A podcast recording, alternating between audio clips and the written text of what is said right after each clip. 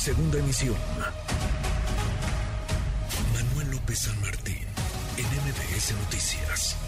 Hoy, con plena tranquilidad y no solo con dichos, sino con base en la resolución de una autoridad, se ratifica que la tesis profesional que presenté para obtener mi grado de licenciatura es de mi autoría y el tema lo concebí mientras estudiaba y era trabajadora de confianza en el servicio público.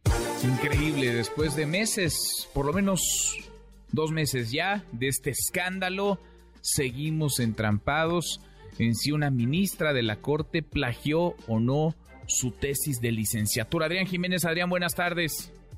La UNAM expresó su desacuerdo con la suspensión provisional concedida por el Juzgado Quinto de Distrito en materia administrativa de la Ciudad de México el 15 de febrero pasado a la ministra Yasmina Esquivel para que esta casa de estudios deje de informar sobre el proceso por el plagio de tesis de licenciatura y con ello no violar su derecho a la presunción de inocencia. En un comunicado, la institución lamentó que mediante este mandato judicial se busque silenciarla, pues además se dijo cuarta la libertad y el derecho a la información de los universitarios y de la sociedad.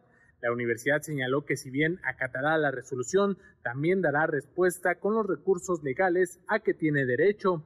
Asimismo, la UNAM recordó que es un espacio de libertades donde la pluralidad de las ideas se expresa y confronta sin restricciones ni cortapisas. En este sentido, puntualizó que en la institución no se acallan las voces, por el contrario, es donde se alienta el debate y se cultiva el pensamiento crítico, por lo que la censura siempre será contraria a la esencia de la universidad. Para MBS Noticias, Adrián Jiménez. Gracias, muchas gracias. Adrián, la ministra, se lo informé la semana pasada, la ministra de la Corte, Yasmín Esquivel, acusada de plagiar su tesis de licenciatura, solicitó un amparo contra el Comité de Ética de la UNAM por la integración del comité que va a estar revisando los elementos de prueba y para que la universidad no se pronuncie, al menos no durante unos días sobre lo que recibe y sobre lo que va determinando. Se le agradezco estos minutos a Eduardo Andrade, ex abogado general de la UNAM. Eduardo, gracias. Muy buenas tardes.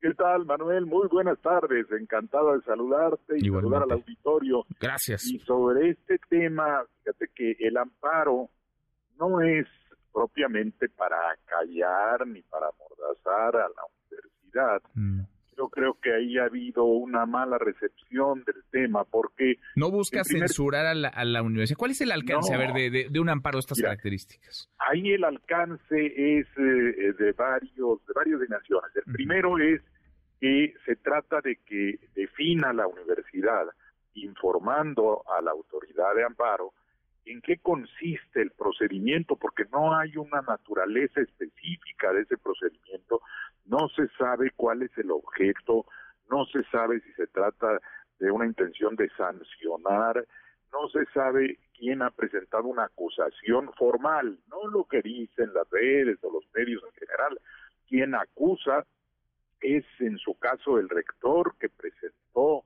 el procedimiento ante el comité, eh, si es así debe aclararse, porque entonces parecería que hay una situación de juez y parte dentro de la propia universidad, que es necesario que defina la naturaleza del procedimiento, el objeto del procedimiento, y eso lo tendría que informar a la jueza que concedió la suspensión provisional y que conoce del amparo.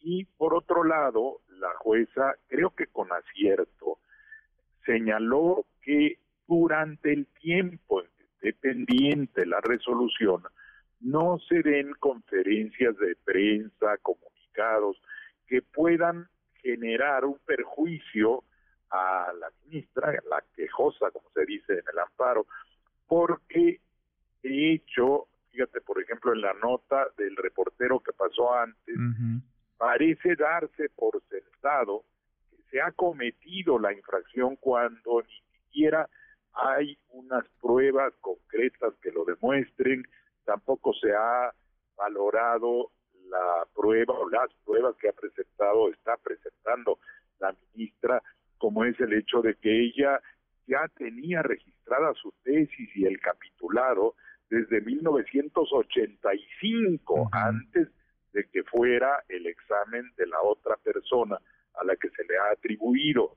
No se ha tomado en cuenta un dictamen serio, no lo que presentó desafortunadamente el Comité de Integridad Académica de la FES, que no tuvo ningún sustento sólido, científico, que permitiera incluso controvertirlo a la otra parte y ya parecía estar acusando de la falta a la ministra cuando todavía no se habían ni desahogado las pruebas que ella pudiera con el con el conocimiento perdón que te interrumpe Eduardo pero con el conocimiento que tú tienes como ex abogado general de la UNAM eh, la, la universidad tiene facultades para no solamente para investigar para castigar en su caso para retirar a alguien alguna de las dos personas su, su título de, de licenciatura o es eh, potestad de la SEP o tampoco la SEP. Eh, ¿Tiene o no tiene atribuciones la Universidad Nacional Autónoma de México? La respuesta contundente es no tiene atribuciones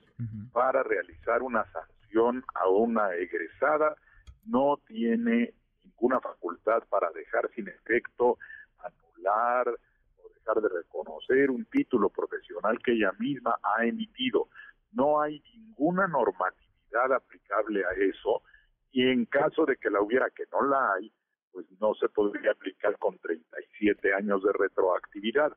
Esto yo lo dije desde las primeras entrevistas que hicieron sobre este tema y lo ratificó el propio abogado general actual de la UNAM en una opinión en la que le dio a conocer al señor rector que no existe ninguna norma, ningún procedimiento que haga posible despojar de un título a alguien que ya se le ha otorgado, cumpliendo, por supuesto, la universidad al momento en que lo expide las formalidades que corresponden a esta situación y que se dan por definitivas una vez la universidad extiende ese título es que ya constató y tuvo toda la oportunidad de verificar los conocimientos de la persona, el cumplimiento de los créditos que se tienen que hacer para una carrera, en fin, no hay pues ninguna facultad de la universidad para dejar sin efecto un título. Y eso es lo que parece más preocupante porque si el procedimiento que se quiere seguir ante este órgano que es el Comité de Ética y que se refiere solo a aspectos éticos para recomendar prácticas de investigación, por ejemplo, si se deben o no usar animales para ciertos fines científicos o para si se puede éticamente hacer experimentos con seres humanos o con fetos. Todo eso es lo que cubren las recomendaciones que puede dar el Comité de Ética e incluso recomendaciones para asegurar la protección de autorías intelectuales con base en las normas actuales.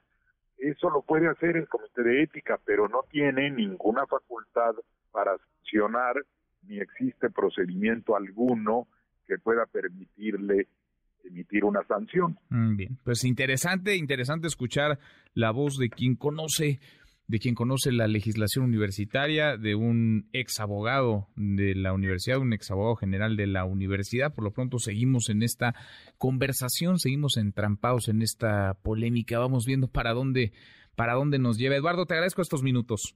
Al contrario, Manuel, muchísimas gracias. Gracias a ti. Redes sociales para que siga en contacto: Twitter, Facebook y TikTok. M. López San Martín.